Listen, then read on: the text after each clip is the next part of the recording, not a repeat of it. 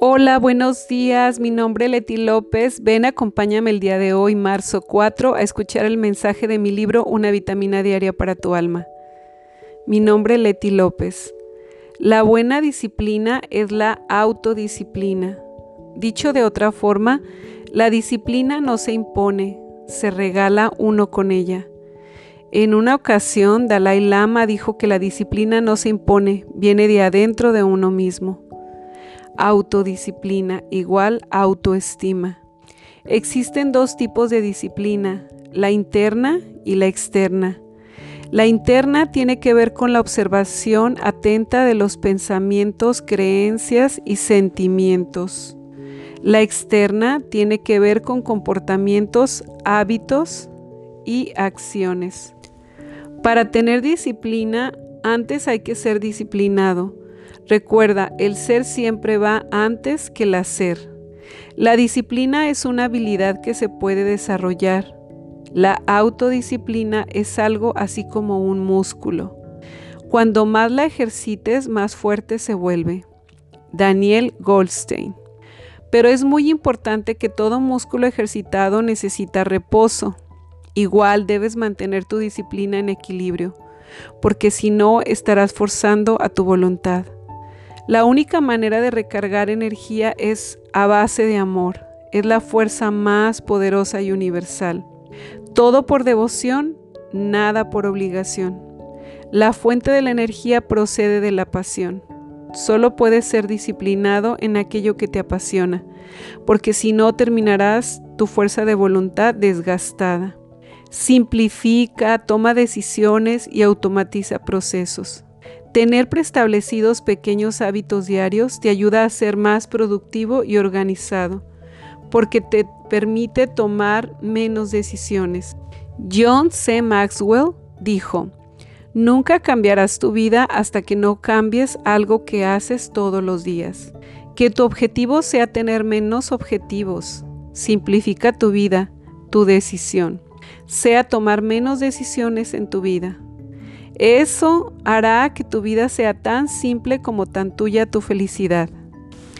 Que tu decisión principal cuando te despiertes sea la determinación de ser feliz, pase lo que pase. La filosofía de los mini hábitos te lleva a grandes retos. Los líderes hacen lo que saben que es importante y correcto. Los enemigos de la disciplina. La procrastinación el decir mañana lo haré o más al rato o cuando pueda.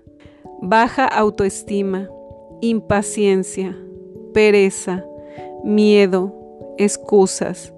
Pero si aún con todo ello decides estar en modo disciplina, les estás diciendo a estos conceptos no me molesten, estoy construyendo una vida increíble. En realidad, todo problema que se presenta, analizarlo detrás de todo está una falta de amor. La frustración, la soledad, el enojo, el coraje, la amargura, la flojera, el desánimo y muchas otras cosas más. Todo es como si estuviera gritando a voces altas, por favor ámame, ya no puedo más. Así que atiende tu amor propio ante todo. No es la obligación, cámbiala por amor incondicional no es el sacrificio, cámbialo por pasión. No es el esfuerzo, cámbialo por rendición.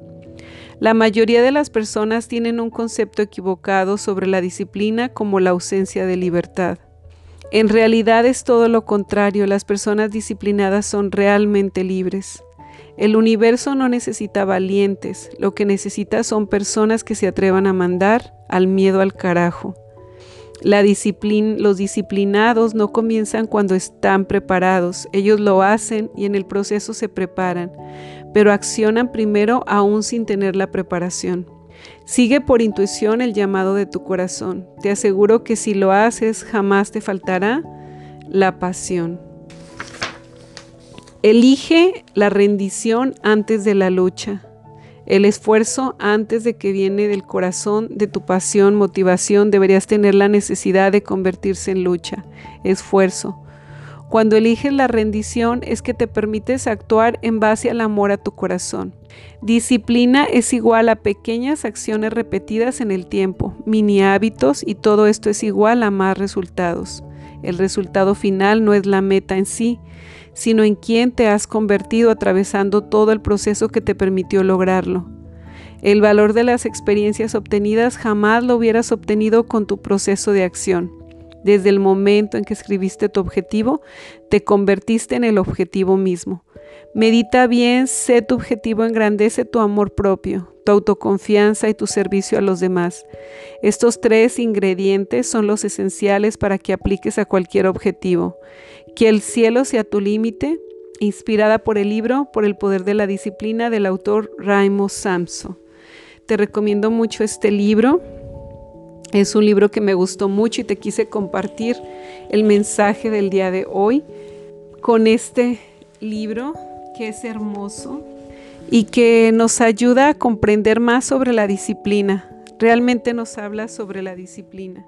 Yo creo que hoy en día lo que nos hace falta más es eso, porque vamos de un punto a otro. Como queremos hacer tantas cosas, a veces nos bloqueamos, porque empezamos un proyecto y luego vemos tantas eh, medios de comunicación, tantas noticias, tantas cosas, tantos conocimientos. Tenemos a la mano el Internet, tenemos tanto, tenemos, por ejemplo, podemos tomar clases virtuales, clases presenciales. Hoy en día hay una facilidad para adquirir conocimientos, pero a veces nos bloqueamos con tanto, tanta información. Entonces lo más importante es tener bien claro hacia dónde vamos, qué es lo que queremos hacer. Y cuando vemos con claridad y enfoque nuestro propósito por alcanzar, ahora se vuelve todo más fácil. También es muy bueno simplificar. Date tiempo para, para ti, para analizar realmente las prioridades en tu vida y ve paso a pasito. Más vale hacer un poquito todos los días que no empezar nunca. Y algo que me encantó de este libro y sobre todo de este mensaje es, no importa qué tan preparado estás, lo importante es que comiences ya y en el proceso irás aprendiendo cada día. Y lo que sucederá es que te convertirás en, en una nueva versión de ti mismo. No tienes que competir afuera con otros, compite contigo mismo y pregúntate qué puedo mejorar de mí, qué tengo que hacer para sentirme yo mejor aún todavía conmigo mismo. Porque en realidad no estás, no estás compitiendo afuera con nadie. De esta manera tu autoestima se elevará porque no estarás menospreciándote, no estarás sintiéndote menos o más que otra persona. Esto juega un papel importante, la autoestima, con la disciplina, con los hábitos y con tener bien claro hacia dónde vas. Todo tiene que ser un equilibrio en la vida, porque si no lo haces de esta manera, terminará tu voluntad desgastada, como dice el mensaje. Terminarás sintiéndote frustrado, porque sentirás que entre tantas quehaceres, entre tantos trabajos, entre tantas cosas que te pusiste, no te alcanza el tiempo, la motivación y terminas todo frustrado. Más vale que vayas lento, despacio, tranquilo, pero con la pasión y la creatividad a tope. Pues bueno, tan importante es un mini hábito, algo tan simple, algo que, no te cueste ni mucho trabajo, que tú dices, mm, leer una página diario que me va a, hacer un cambio en la vida. Pero si sumas una página diario por 365 días al año, al final terminarás habiendo leído 365 páginas en un año. Si antes no habías leído nunca, sin darte cuenta, habrás leído un libro. Y tú dirás, pero es solamente un libro.